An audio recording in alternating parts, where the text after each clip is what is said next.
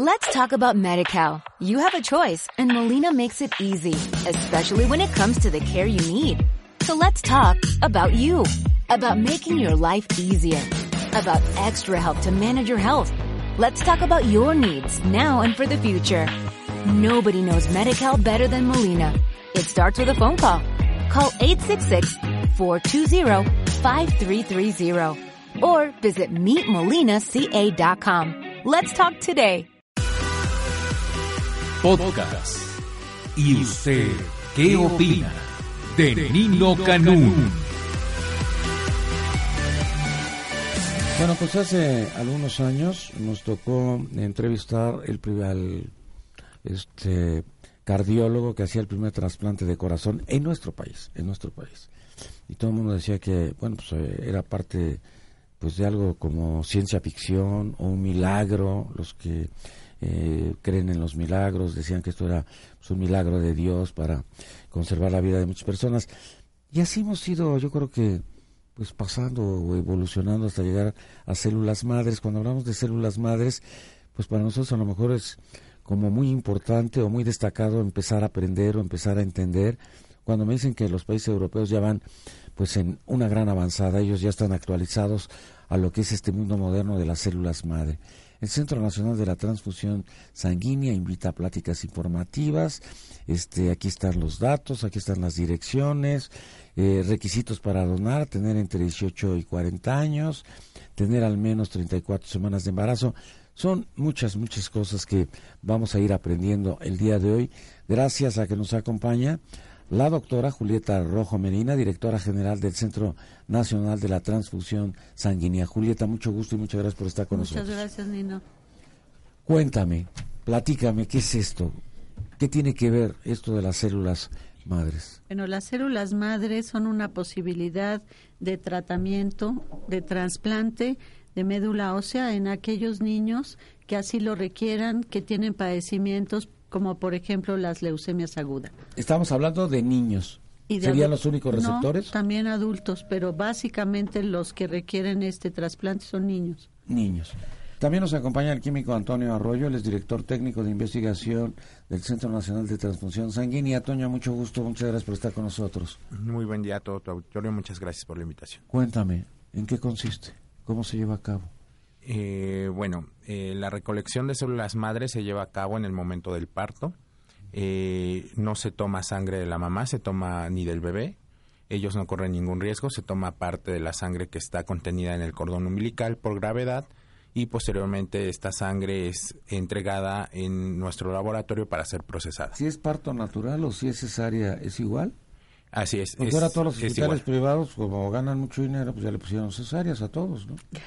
Pues sí, ¿no? Sí, el, procedimiento es el mismo, eh, para ambas, en ambos casos. También nos acompaña la química Miriam Millán Rocha y es coordinadora de calidad del Centro Nacional de Transfusión Sanguínea. Miriam, mucho gusto, bienvenida. Muchas gracias, buenos días. Cuéntame. Bueno, realmente el proceso que nosotros llevamos a cabo en el Centro Nacional de la Transfusión Sanguínea está basado en los más altos niveles y estándares de calidad. Tenemos la tecnología de punta que bueno se tiene en el país la más alta.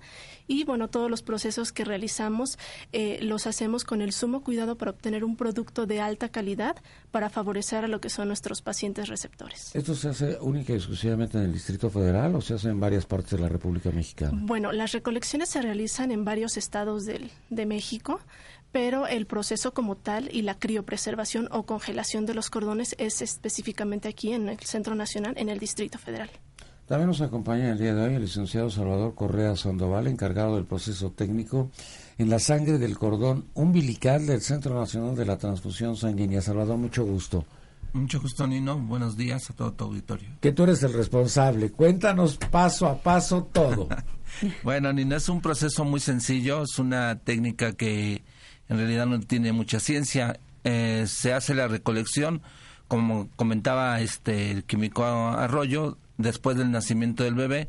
No tiene riesgo para la madre ni para el, recién nacido, pero la sangre se toma cuando la placenta todavía está. ¿Y qué pasa en ese momento? Bueno, está en eh, se hace el doble pinzaje, se retira el bebé por los médicos pediatras y estando todavía la placenta en, adherida al útero, se selecciona una vena que se va a puncionar, esta se hace una limpieza y se procede a la recolección por gravedad.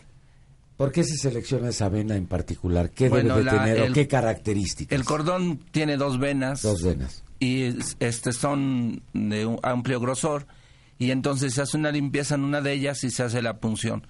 Eso va a permitir que la bolsa se llene por gravedad, un volumen importante para que nosotros la podamos procesar cuando llegue al Centro Nacional. Bueno, ya se va al Centro Nacional, ¿qué pasa ahí? Bueno, una vez que la sangre llega al Centro Nacional, nosotros realizamos lo que es una selección exhaustiva de las unidades. No todas las mamás pueden donar, pero de las mamás que donan, no todas las unidades pueden ser seleccionadas para una criopreservación. A ver, vamos a la primera. No todas las madres. ¿Por qué no todas las madres pueden donar? Precisamente por los antecedentes ginecobstétricos que puedan llegar a tener. Nosotros seleccionamos madres sanas que estén entre los 18 y los 40 años de edad, que no hayan tomado medicamentos, principalmente en el último mes de embarazo, y pues bueno, que se consideren clínicamente sanas. Una vez que estas unidades son colectadas y llevadas al centro, nosotros seleccionamos de esas unidades las que tengan el mayor mayor volumen y el mayor número de cuentas celulares, ya que las células madre van a estar en esa cuenta. Ahora sí nos vas a tener que explicar, pero así, pero paso a paso, ¿qué es mayor volumen? Que sean más, que sean más anchas, que sean más gruesas, que sean más que al momento que realizan la punción, sí. se obtiene un volumen de sangre, es, eh, que tiene que ser entre los 90 y los 150 mililitros entre más tengamos, es decir, entre más nos acerquemos a esos 150 mililitros, nosotros vamos a obtener mayor cantidad de células madres, son proporcionales. Entonces, eh, nosotros aceptamos aquellas unidades de mayor volumen, pero aparte les hacemos estudios especiales para saber la cantidad exacta de células que hay en ese volumen. ¿Cuántas células madre podría haber en ese volumen aproximadamente, entre tantas y tantas? Sí, se pueden tener entre 0.5 eh, millones hasta 9 millones de células madre como tal. ¿Y de esas qué se requiere o qué se puede aplicar? Nosotros elegimos las que tienen por lo menos 3 millones de células madre. Esas son las que criopreservamos, porque en esa cantidad vamos a Es un buen promedio, es el promedio que se necesita y se requiere. Exactamente, es como si fuera una dosis. Entonces esa es una dosis ideal. Eso me quedó más claro. ¿Y las preservan para qué?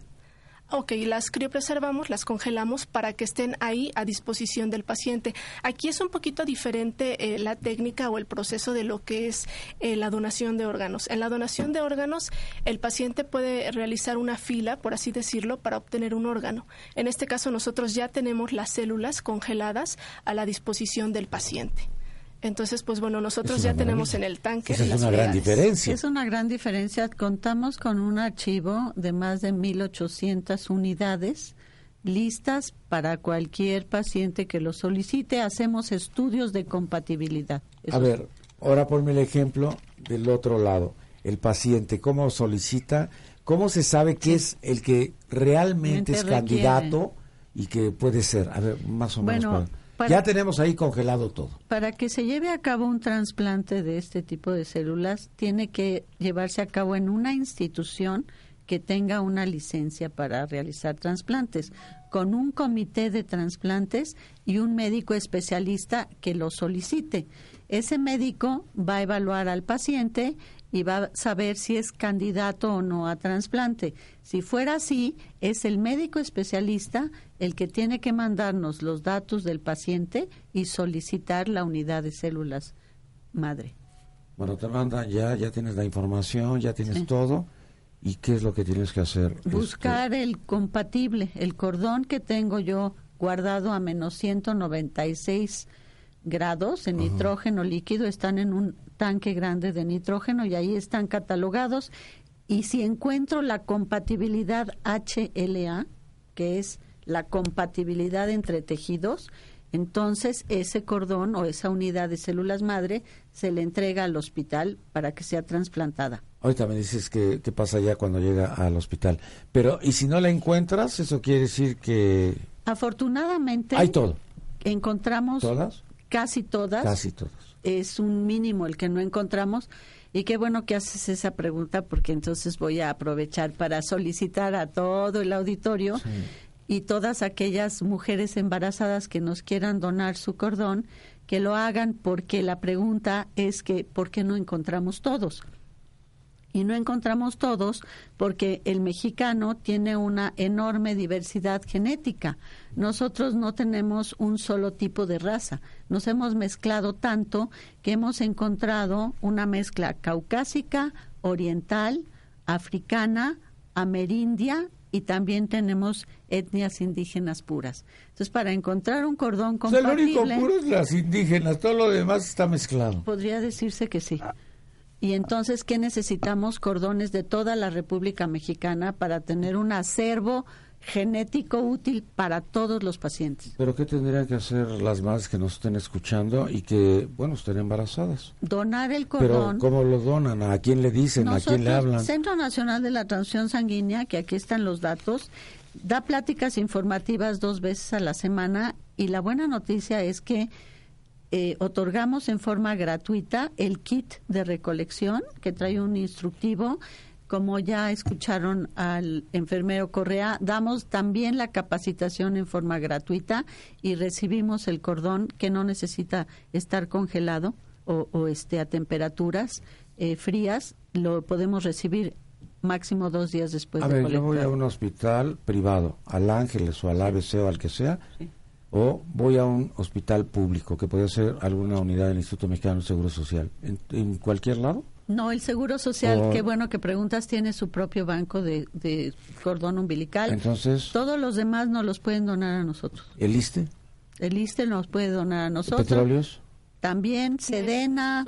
O sea, todos, con excepción del Instituto Mexicano de Seguro Social. Sí, que tiene su propio y que banco. ¿Te hablan o les hablan a ustedes y ustedes este, dicen o le dan el seguimiento a esa madre que va a dar a luz en tal lugar? Sí. Eh, acuden regularmente a las pláticas de que tenemos en la institución y ahí mismo les hacemos el, la selección de la paciente o le decimos si cumple los requisitos para que sea donadora. Si los cumple, le entregamos el kit que es en forma gratuita. Ella elige la institución u hospital al que se quiere, en el que se va a atender y una vez que ya se, se hizo la recolección, nos tiene que regresar el kit en las primeras 24 horas para que nosotros les sigamos el, el, proceso. ¿Qué tan fácil es convencer a una persona para que sea donadora? Es muy fácil. ¿Es muy fácil? Sí. Con todos estos trámites de que tiene que ir y que viene y que regresa, ¿sí? Sí, es fácil. Ay, yo que era complicado. Nosotros les facilitamos todos los procesos. Eso está padre, ¿no? Sí, de hecho, pues bueno, en el caso de las mamás que están embarazadas, eh, es increíble ver la sensibilidad que ¿Les tienen, emociona? sí, están muy sensibilizadas. Saber que están ayudando a, sí, a claro. otros sí, seres. claro. E inclusive algo que es poco común Da en vida a dos vidas. A ver, explíquenme eso, porque me están enseñando una fotografía. Da vida a dos vidas. Pues sí, realmente no nada más nace tu bebé, sino tú tienes la oportunidad de darle vida a una persona que no conoces, que está enferma y que necesita de ti, ¿no? Y tenemos una gran cantidad de mamás que son donadoras de repetición, es decir, que su primer bebé este donaron, quedaron emocionadas y bueno, ya van por el Y no segundo, saben ni siquiera de los resultados de aquello que donaron. No, Pero eso les emociona. Sí, claro, y, y regresan. Que están dando vida. Es altruista completamente. ¿no? completamente. Sí. Yo pensaba que estaba más complicado. Bueno, yo ya hasta por la... Y te había presentado Efren. También nos acompaña el licenciado Efren Herrera, que todas las semanas está con nosotros, secretario de la Dirección General de Comunicación Social de la Secretaría de Salud. Efren, bienvenido, mucho gusto y mil disculpas. No, no hay cuidado, Neno. Muchas gracias y como siempre aquí con, con todo el gusto de, de asistir cada lunes aquí con ustedes. Muchas gracias. Bueno, entonces ya, este, bueno, pues se mandó esta célula para la- el médico que va a llevar a cabo todo este trasplante al hospital que sea. Puede ser un hospital en otras partes del país. Sí. ¿Por qué? Porque está a 196 grados. Eh, sí, de hecho nosotros nos aseguramos de que cuando una unidad de trasplante nos solicita la- las unidades, eh, previo a que se realice el trasplante, eh, hay unas pruebas de laboratorio que eh, se realizan para confirmar que la unidad eh, de verdad va a funcionar en el trasplante. Una vez que ya esto está confirmado, la unidad se coloca en un tanque, en un tanque pequeño con nitrógeno líquido, e incluso el Centro Nacional ha enviado unidades a otros países, como Perú y Colombia. Y no pasa nada. Ecuador. Eh, O sea, llega perfecto, o sea, funciona, sirve. sí, exactamente. eh, Es Porque en el trasplante de órganos, perdón, yo me quedé ahí atorado, ¿eh? Este, las famosas seis horas, ya hay que correrle, y si no llega a tiempo, y si no hay compatibilidad, y si no sé cuántas cosas. se pierde, se pierde el órgano, ¿no? Sí, claro. Aquí la ventaja es que ya todo eh, está, digamos, determinado con anterioridad. La compatibilidad del paciente con la unidad que va a ser trasplantada, pues se determina con anterioridad y también los estudios de viabilidad y no es hasta el momento del trasplante en el momento que se lleva a cabo la descongelación de la unidad. A mí me han platicado que en cáncer de mama de una mujer se podía aplicar lo de las células madres y este yo confundí eso y ahorita me dicen que eso no se da, pero por nada, ¿verdad? ¿Para qué sirve este trasplante? Única y exclusivamente para quiénes. Bueno, actualmente está avalado para pacientes con enfermedades hematológicas, básicamente leucemias, linfomas, anemias aplásticas, cualquier cosa que tenga alteración con la médula ósea, mielomas múltiples también, y está en fase de investigación en otros eh, padecimientos pero todavía está en fase de investigación. Por ejemplo, para regenerar médula espinal, por ejemplo, se está viendo si tiene algún efecto sobre pacientes con diabetes, pero ya no son directamente las células madre, sino otros derivados de las células madre, como las células dendríticas. Hay otras que se llaman células mesenquimales, que derivan de las células troncales y que son las que van a regenerar otro tipo de tejidos, como lo que mencionabas tú de este corazón, en regeneración de tejido en infarto del miocardio y hay otras eh, posibilidades para regenerar, por ejemplo, cartílago óseo. Aquí tenemos grandes investigadores que están trabajando, por ejemplo, en el Instituto Nacional de la Rehabilitación de este tipo que te estoy diciendo, otros que aunados con ingeniería biomédica y con el implante de prótesis reabsorbibles, como en el Hospital Federico Gómez, que están generando en niños que nacen sin vagina, sin vejiga, sin uretero, sin uretra, se han llevado a cabo implantes de este a través de ingeniería tisular con células progenitoras y han regenerado estos tejidos. Hace unos momentos hablaban de leucemia, que es así como una enfermedad más conocida o más frecuente por la gente y que decían mi niño tiene leucemia, está condenado a morir. ¿Siguen siendo condenados a morir los niños de leucemia? No. ¿Por qué no? Definitivamente no, porque ha habido muchos adelantos con la, los esquemas de quimioterapia primero y de radioterapia.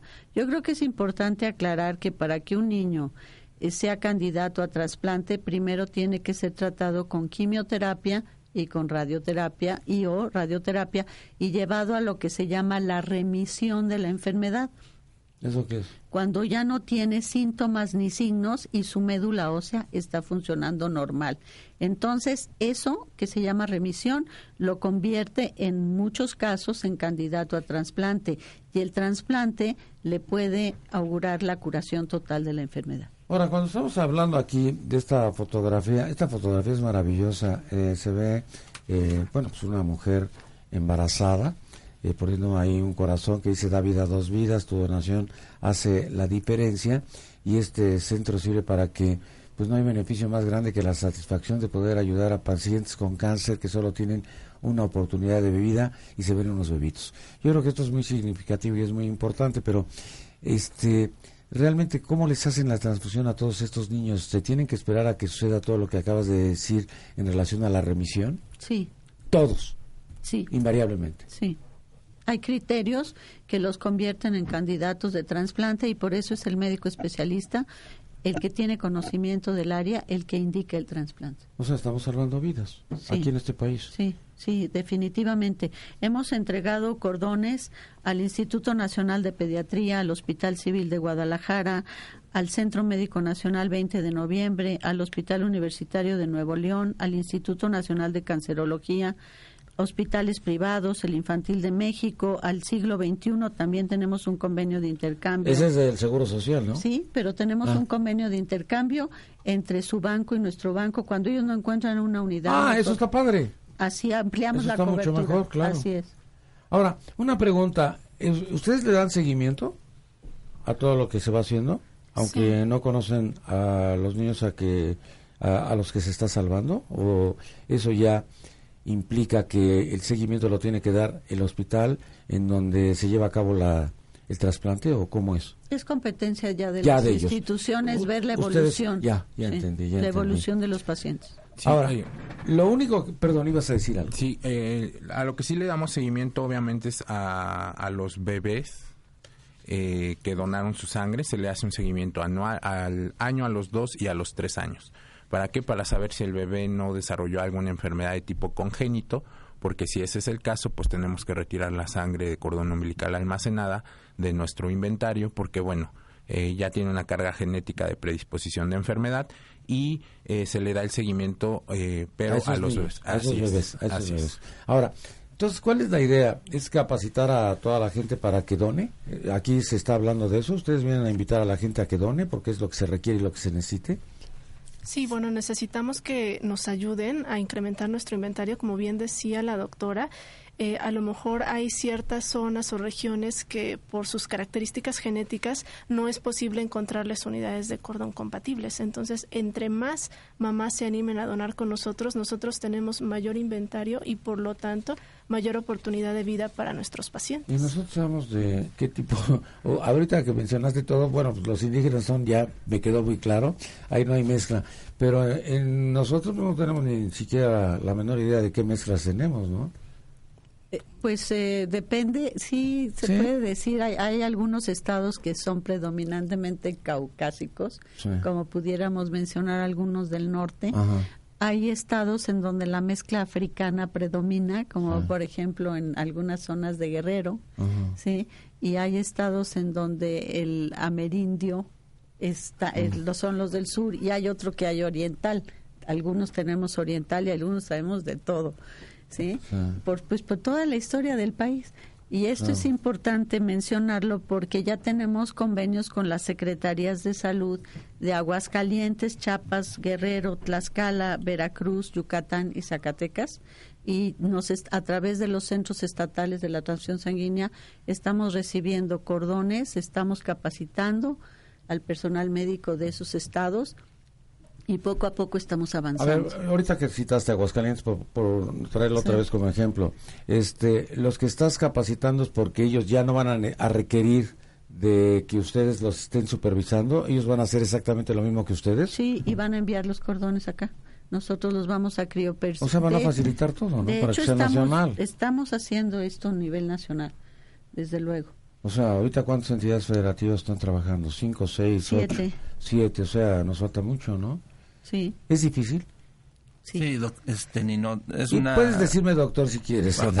ya casi le dice, sí doctor, sí, este, tengo la... Si no le entiendo, hombre. A ver, bueno, este, aquí necesitamos mucho la participación de, del grupo de ginecólogos, o sea, ellos son los que ginecópsetas básicamente, porque ellos son los que van a hacer las recolecciones, ellos son los que van a hacer la selección de las pacientes y ellos, bueno, por medio de la intervención de los centros estatales, nos van a estar enviando las unidades aquí al Centro Nacional para que, nosotros es el ginecólogo, ¿verdad? Sí, definitivamente. Y de hecho es una labor en la que la doctora me ha, me ha encomendado el ir a darles esas pláticas y, eh, y decirles que es un procedimiento muy sencillo, pero tiene que estar involucrado mucho el médico, la enfermera, para que esto pueda hacerse con mucha facilidad. Sí, porque todo lo que nosotros platicamos en la radio, pues a lo mejor son más así como buenos deseos, pero ya en el contacto con su propio médico, en el contacto con eh, pues la institución en donde va a estar, eso le va a garantizar el de que sea más fácil y más sencillo, ¿no? Así es. El que la puedan promover y que la puedan, este, pues de alguna manera invitar y sobre todo que no comprometer, sino que ella se sienta comprometida, ¿no? Sí, que los ginecobstetras tengan la información adecuada porque hasta hace algunos años no la tenían. Y entonces lo que más se publicitaba era la guarda del cordón en, bancos privados de cordón. Y este o sea en los hospitales privados se guardaba o qué no no son ah, hospitales privados son bancos privados de cordón umbilical y que a su vez se vendían o qué tú tienes que pagar un un enganche o una inscripción para que te guarden el cordón y pagas después una mensualidad o una anualidad mm. con la intención de que a lo largo de la vida del niño, si el niño se enferma y lo necesita, lo pudiera utilizar. Pero ah, nosotros lo que promovemos es la donación, no, no lo guardes, regálalo. A ver, yo tengo ahorita, este, bueno, yo una mujer tiene un bebé, decía, yo tengo un bebé. Bueno, una mujer tiene un bebé y ella puede conservar esas Sí. para para su hijo, única y Para su, hijo, para su hijo. o para el hermanito en el caso de que tuviera necesidad de que si si así fuera, hay mujeres que si el primer bebé, el primer niño tiene leucemia, el segundo embarazo guardan el cordón para donárselo al, al hermanito enfermo. Esa es una posibilidad, pero se ha visto que se que la probabilidad es tan baja como de uno en doscientos Sí, mil de que sea, uses tu propio cordón y además un no- desperdicio. y no lo puedes guardar para toda la vida tampoco. Sería un ¿no? desperdicio, pero sería mucho más sencillo Donarlo. acudir con ustedes. Claro. Es. Y bueno, una, una cuestión ver, muy dime, dime. importante en este caso es que el hecho de que yo esté embarazada y quiera guardar la sangre de mi bebé, de mi bebé realmente no me va, va a garantizar que esa sangre esté en buenas condiciones. Por lo que decíamos al inicio, ¿no? De que Pero lo debe de donas. pasar por cierto volumen, Lo donas sí, cuentas. si lo guardas, si lo guardas en un banco privado, Sí. no sabes qué procesos le hicieron y que cumpla con todo lo que Miriam ya había mencionado. Sí. A lo mejor no cumplió, pero de todas maneras lo guardaron. Pero Sí. entonces lo ideal es que lo dones Así y que es. cuando tú lo requieras, si es es, que si es que llegaras a necesitarlo, obviamente puedas este Va a eh, existir una solicitarlo. unidad compatible. Sí. O sea, porque no va a se lo va a garan- garantizar que sea su misma No importa, donación. que sea compatible. Pero Claro. se Sí, le puede claro, encontrar un claro. compatible. Sí. Sí, es importante señalar también aquí que muchas veces eh, los bancos privados tratan de enganchar a las mamás, eh, pues en el mismo sentido que ellas están conmovidas eh, y son más susceptibles, pues les venden eh, la guarda del cordón como un seguro de vida, ¿no?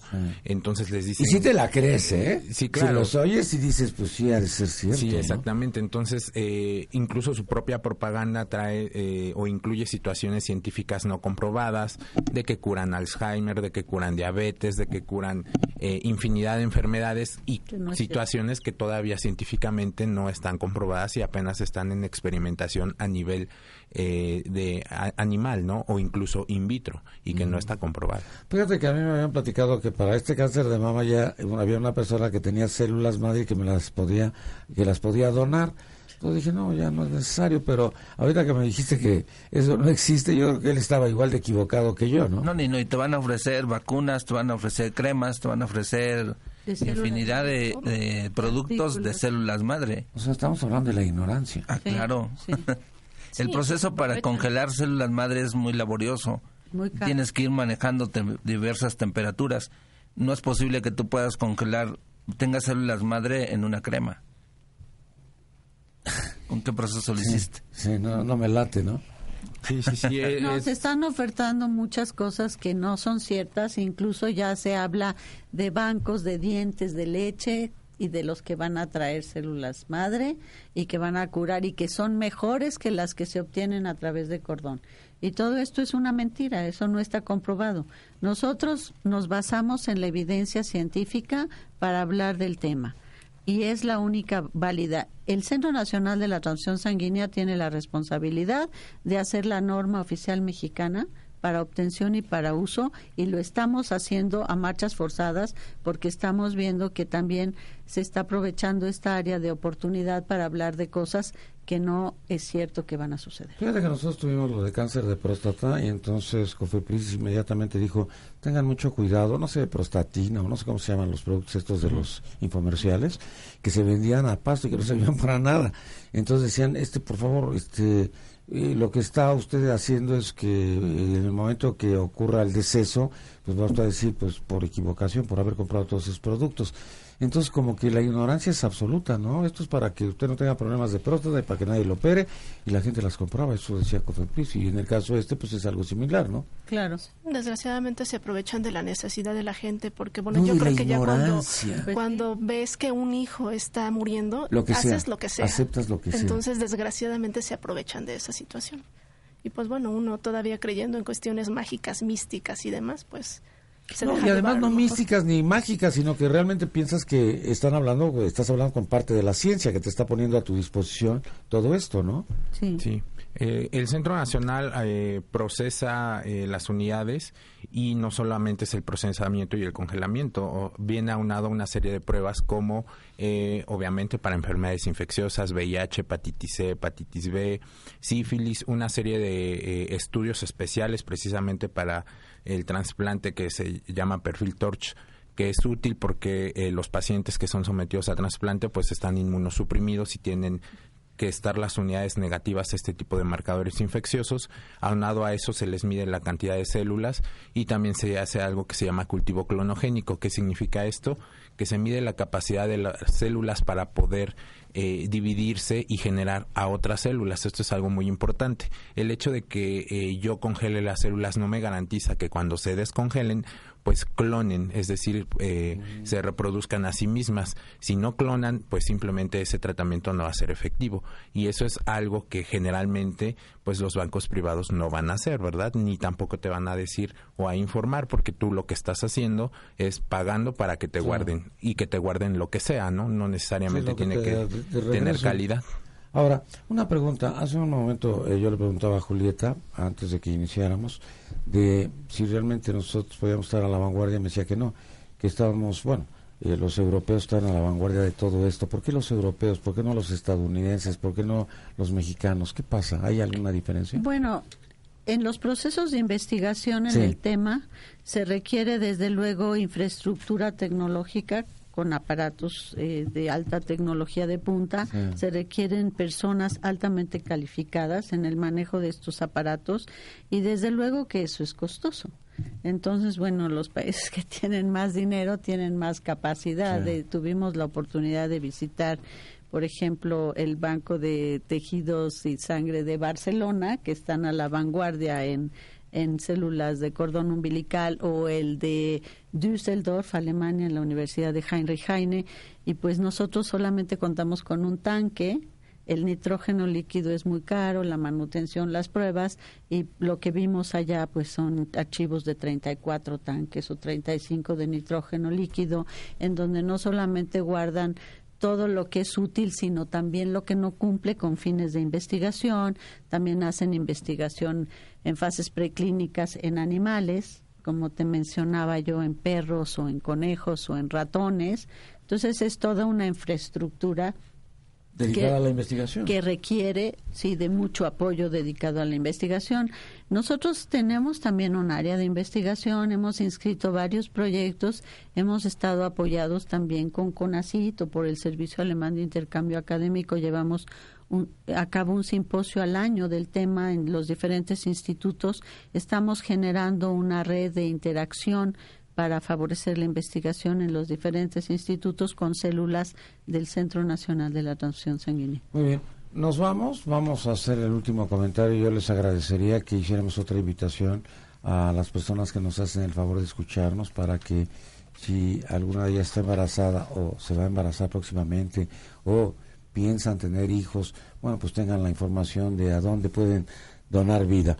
Esto es, ah, bueno, ustedes nos dan también los datos y yo aquí los voy a conservar, ya me los están entregando. Gracias al licenciado Efraín Herrera, secretario de la Dirección General de Comunicación Social de la Secretaría de Salud. Muchas gracias por haber estado con nosotros. No, al contrario, no, gracias por la invitación. Y bien, como dicen, eh, yo creo que esto de las células madres es, es igual que, más bien es, es una donación. Es, se trata de donantes, tanto es muy importante tanto como un órgano como la transfusión sanguínea, del cual programas pasados tuvimos un programa de esto. Eh, es, es demasiado importante también la invitación hacia todas las, las personas que no saben, que les interesa o que de plano no les interesa convencerlas también para que ayuden a, a la donación de células madres. Digo, en el Centro Nacional de Transfusión Sanguínea también yo creo que es, es conveniente que se informe. Muy bien, muchas gracias. Licenciado Salvador Correa Sandoval, encargado del proceso técnico en la sangre del cordón umbilical del Centro Nacional de Transfusión Sanguínea. Conclusión, comentario final. Este, Nino, pues nada más este, invitar a la gente para que done la sangre de cordón umbilical. Es un procedimiento que se realiza de forma muy sencilla y bueno, pues no les va a doler ni a ella, ni, ni a la mamá, ni al, ni al bebé. Y bueno, van a salvar más de dos vidas. Muy bien. Mucho gusto, muchas gracias. Química Miriam Millán Rocha, coordinadora de calidad del Centro Nacional de Transfusión Sanguínea. Conclusión. Yo creo que debemos de saber que este banco es un banco de los mexicanos y para los mexicanos. Entonces da luz a, dos vidas, ayúdanos a incrementar este inventario y a salvar más vidas. Mucho gusto, muchas gracias. Químico Antonio Arroyo, director técnico y de investigación del Centro Nacional de Transfusión Sanguínea. Tu conclusión. Sí, eh, a todas aquellas madres o padres que estén pensando en guardar su cordón, yo les invitaría a acercarse primero con nosotros. Eh, pláticas informativas los días miércoles y sábados a las 10 de la mañana en Otón de Mendizábal 195, Colonia Zacatenco en la delegación Gustavo Amadero a tres cuadras del Metro Politécnico o bien visite nuestra página de internet cnts.salud.gov.mx. A ver, repite todo, por favor, despacio. Vamos a repetir todo despacio para que tome nota la gente. Sí, claro, es Avenida Otón de Mendizábal, 195, en la colonia Zacatenco, en la delegación Gustavo Amadero, a tres cuadras del Metro Politécnico, o bien visite nuestra página de internet cnts.salud.gov.mx. Muy bien, muchas gracias. Doctora Julieta Rojo Medina, directora general del Centro Nacional de la Transfusión Sanguínea. Conclusión, comentario final. Mi comentario final sería al respecto de que por favor todos nuestros colegas del área de ginecobstetricia nos ayuden a promover la donación de cordón umbilical para enriquecer nuestro archivo y a todos aquellos radioescuchas que por favor no se dejen engañar, que las células progenitoras troncales o células madre no curan todo todavía y que antes de tomar la decisión de utilizarlas en la forma en que se las ofrezcan, por favor consulten con los especialistas o con nosotros estamos a sus órdenes. Bueno, ya tenemos todos los datos. En caso de que usted no haya apuntado los datos porque va manejando en su automóvil, nosotros tenemos toda esta información aquí en el 54 42 69 69 para que se la podamos otorgar inmediatamente. Mucho gusto. Muchas gracias. Escúchanos todos los días, de 6 de la mañana a 1 de la tarde, por el 690 AM, en Radio Digital 91.3 HD2, en Internet, la 69.mx, o a través de nuestro portal www.yustedqueopina.com.mx. Nino Canún 12 años, 12 años, 12 años haciendo debate.